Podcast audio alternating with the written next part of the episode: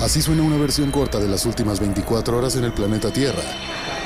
La conversación del mundo, aquí, en el Brief, con arroba el Che Arturo.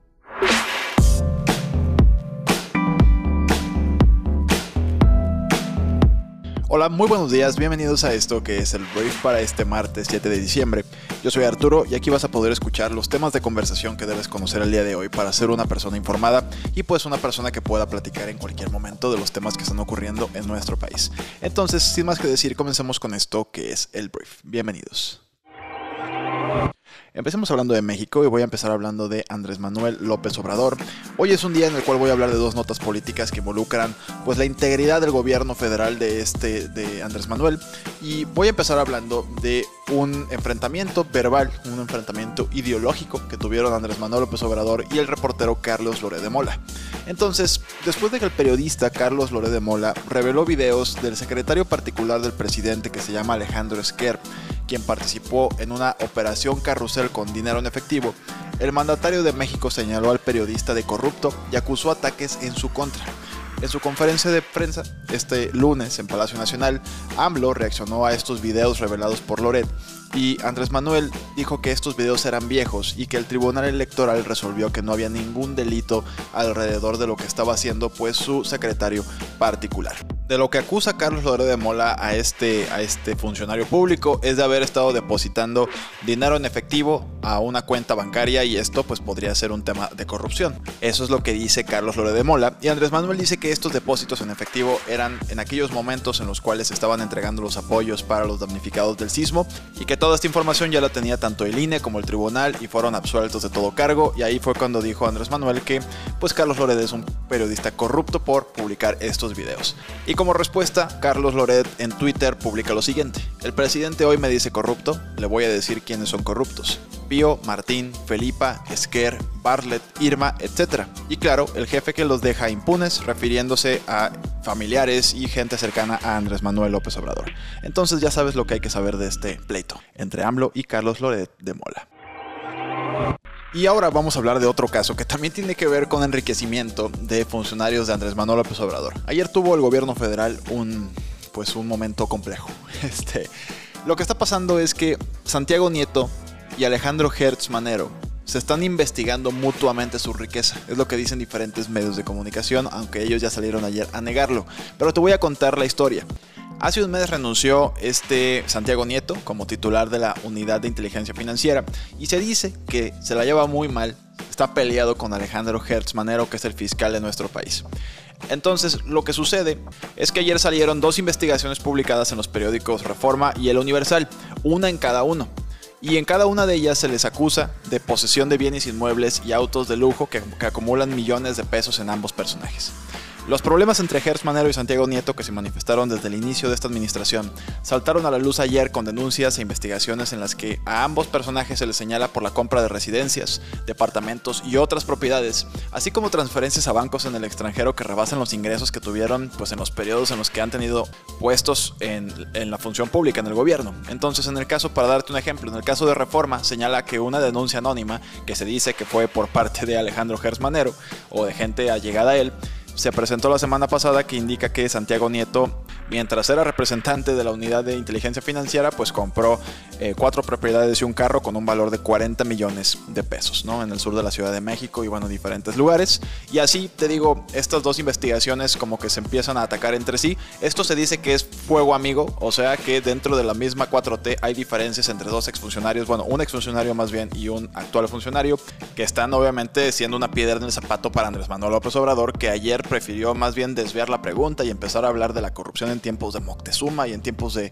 em, la época colonial de nuestro país, en lugar de hablar puntualmente de esto. Entonces, pues Andrés Manuel ayer tuvo un día pues de puro esquivar balas, la chamba del presidente de México el día de ayer. Vamos a hablar del siguiente tema que tiene que ver con migración entre México y Estados Unidos, porque ayer las oficinas de aduanas y protección fronteriza en Estados Unidos, las CBP por sus siglas en inglés, comenzaron a aplicar de nuevo el polémico programa Quédate en casa en el puerto de la entrada de El Paso, Texas, que separa la citada ciudad tejana con Ciudad Juárez, fue lo que informaron medios locales. Entonces, el gobierno del presidente Biden había anticipado la semana pasada que, obligado por una decisión judicial, arrancaría ayer a implementar nuevamente este programa que obliga a los solicitantes de asilo a esperar en México el desarrollo de sus casos en Estados Unidos. Entonces ayer 30 personas pidieron asilo en Texas, pero les dijeron, ¿saben que No se pueden quedar en Estados Unidos, aunque les encanta estar aquí, tienen que ir a México y esperar acá, pues la decisión del tribunal en Texas de si les da o no les da el asilo. Esto ya lo habíamos platicado, se supone que ahora va a tener mucho más apoyo económico por parte de Estados Unidos. La última vez que lo intentaron hacer no había dinero, entonces se pues generó una crisis humanitaria en la frontera, en la cual pues había personas que estaban viviendo en condiciones de hacinamiento y obviamente con el COVID peor y bueno, una serie de cosas que, que hicieron esta experiencia bastante horrible para los migrantes, pero se reanuda este programa y ya hay 30 personas pidiendo asilo desde Ciudad Juárez. Vámonos a temas ahora sí más internacionales, porque ya están surgiendo más investigaciones acerca de los impactos, no solamente en las vidas de las personas en cuanto a salud por parte de la pandemia del COVID, sino también en la educación y lo que va a tener como consecuencia los, pues las cancelaciones de las clases. Lo que dice esta investigación del Banco Mundial y también de la ONU, perdón, es que los prolongados cierres de las escuelas han costado a los estudiantes billones de dólares en los ingresos de toda una vida advirtiendo que la crisis ha empeorado respecto a lo previsto el año pasado en cuestiones de educación. Te digo, el banco junto a la UNICEF y la UNESCO dijeron en un informe que la generación actual de estudiantes se arriesga a perder 17 billones de dólares en ingresos durante sus vidas, lo que equivale a cerca del 14% del Producto Interno Bruto Mundial, debido a las interrupciones de clases por la pandemia del COVID-19. Esa estimación es mayor a otra hecha el año pasado que preveía un impacto de 10 billones de dólares para los estudiantes de todo el mundo, como consecuencia pues, de la suspensión de las clases durante la pandemia. Hablemos de Nueva York, que tomaron una decisión ayer en Nueva York bien polémica, sobre todo porque pues esto podría derivar en que otros países intentan hacer lo mismo u otras ciudades, porque Nueva York no es un país realmente. La ciudad de Nueva York anunció ayer un mandato, mandato de vacunación, o sea, es un mandato de vacunación en contra del COVID para todos los empleados en persona de empresas privadas. El alcalde Bill de Blasio se refirió al mandato como un ataque preventivo destinado a prevenir un aumento de infecciones durante las vacaciones de COVID-19. Un mandato federal similar anunciado a principios de este otoño por el presidente Biden se había detenido temporalmente mientras se desarrollan los desafíos judiciales, pero bueno, ahora habrá una vacunación obligatoria a todos los trabajadores del sector privado en Nueva York y vamos a ver si sí se aplica y esto si de alguna forma hay más países o hay más ciudades que intentar implementarlo. Hablemos un poco de deportes, porque ayer salió la noticia de que Estados Unidos anunció un boicot diplomático a los Juegos Olímpicos de Invierno del año 2022 en Beijing, China. La Casa Blanca dijo que no se enviaría a ninguna delegación oficial a los Juegos, esto debido a las preocupaciones sobre el historial de derechos humanos de China, que pues ha habido violaciones según los ojos de Estados Unidos y esto pues provoca que haya un boicot entre comillas. Esto al principio yo cuando leí la nota en Deutsche Welle en el periódico, yo pensaba que se refería también a los atletas, pero no. Los atletas estadounidenses pueden asistir y van a contar con todo el apoyo del gobierno, pero no va a haber diplomáticos, no va a haber como eh, burócratas, por así decirlo, representantes del gobierno en los Juegos Olímpicos. Entonces, China ha dicho anteriormente que tomará contramedidas decididas en caso de un boicot, y el presidente de Estados Unidos, Joe Biden, dijo el mes pasado, pues que estaba sopesando un boicot diplomático al evento. Entonces, ya se confirma, y pues veremos qué hace China. Realmente creo que no es como para hacerla tanto de emoción, pero pues bueno, en diplomacia los símbolos son importantes. Voy a aventarte unas cuantas noticias ya para terminar este brief. La primera es que Shang-Chi y la leyenda de los 10 anillos tendrá una secuela. Esta película pues es parte del universo cinematográfico de Marvel y a mí me gustó mucho esta película y ya se anuncia que el mismo guionista y director que es Daniel Cretton será la persona encargada de traer la secuela de esta película que la verdad a mí me encantó.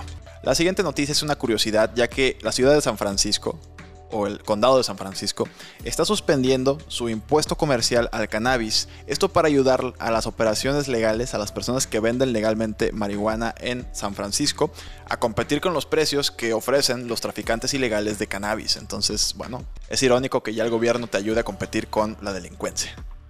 La siguiente nota es que la población de China puede ser significativamente menor de lo que se informa, creen los investigadores. Fu Shanji, de la Universidad de Wisconsin, dice que el análisis muestra que la población de China es de 1.28 mil millones de habitantes y no los 1.41 mil millones registrados por su último censo. No sería realmente extraño que China estuviera maquillando algunos números, y esto es relevante porque podría ser engañar a diferentes inversionistas debido a las preocupaciones que van a surgir eventualmente de que China, si no mantiene su población en cierto nivel, no va a ser capaz de mantener su economía funcionando al nivel en el que hoy la tiene.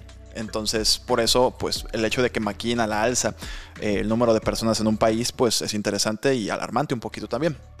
La siguiente noticia es que Drake, que es un cantante, es un rapero bastante famoso, bastante posicionado, no quiere participar en la competencia por un Grammy. El cuatro veces ganador de este premio y su gerencia le pidieron a la Academia de Grabación que retirara sus dos nominaciones de la votación de la ronda final, fue lo que dijeron a The Associated Press, dos personas familiarizadas con la decisión. En noticias deportivas voy a hablar de carreras de caballos, porque tristemente el día de ayer Medina Spirit, un caballo de 3 años cuya victoria en el Derby de Kentucky, que es una de las carreras más importantes del año, y que su victoria fue cuestionada después de una prueba de drogas positiva, murió este lunes después de colapsar durante un entrenamiento en California, se supone de un paro cardíaco. Y por último, lo que voy a decir es que Duolingo, la aplicación mundialmente famosa para aprender idiomas, ha publicado una especie de resumen de las actividades e intereses de sus usuarios como un rewind, mencionando que este año hubo un incremento en el interés de las personas en todo el mundo en aprender idiomas como el coreano y el español, y esto se debe a las series del juego del calamar y la casa de papel en Netflix. Antes de irme te voy a hacer mis dos recomendaciones del día en Briefy, nuestra plataforma educativa diseñada para mejorar rápidamente las habilidades de negocios de los profesionales de alto desempeño. Mi primera recomendación es un artículo bien interesante que se llama ¿Cuándo contratar a nadie es mejor que contratar a cualquiera? En estos tiempos en los cuales la gente está renunciando, lo cual le cuesta muchísimo los negocios, ¿cómo hacerle para no contratar a alguien nada más por llenar el campo? ¿Qué estrategias puedes tomar para hacer las preguntas adecuadas en las entrevistas? ¿Y cómo tal vez mantener tranquilos a, tu, a tus colaboradores y ya se están enfadando de tener que trabajar de más porque hay un hueco ahí que hace falta llenar. Mi primera recomendación es esa, muy bueno. Y la segunda es un libro increíble. Si hoy estás en mood de, un tema más de desarrollo personal, y estás suscrito a Briefy, por supuesto, ve a leer o escuchar el libro Hear Yourself, que es una guía para eliminar las distracciones, silenciar tu mente y conectarte con tu paz interior. Lo escribió un hombre llamado Prem Rawat, que es un, un gurú de este tema de mindfulness a nivel internacional. Increíble libro, te lo recomiendo muchísimo a todos nuestros suscriptores de Briefy. Si todavía no eres parte de nuestra comunidad, entra a briefy.com y puedes probar nuestra plataforma por 30 días totalmente gratis. Entonces, por último, gracias por estar aquí, gracias por escucharnos, por compartir este programa y nos escuchamos el día de mañana miércoles en la siguiente edición de esto que es el Brief. Te mando un abrazo y te deseo que tengas un excelente martes. Yo soy Arturo. Adiós.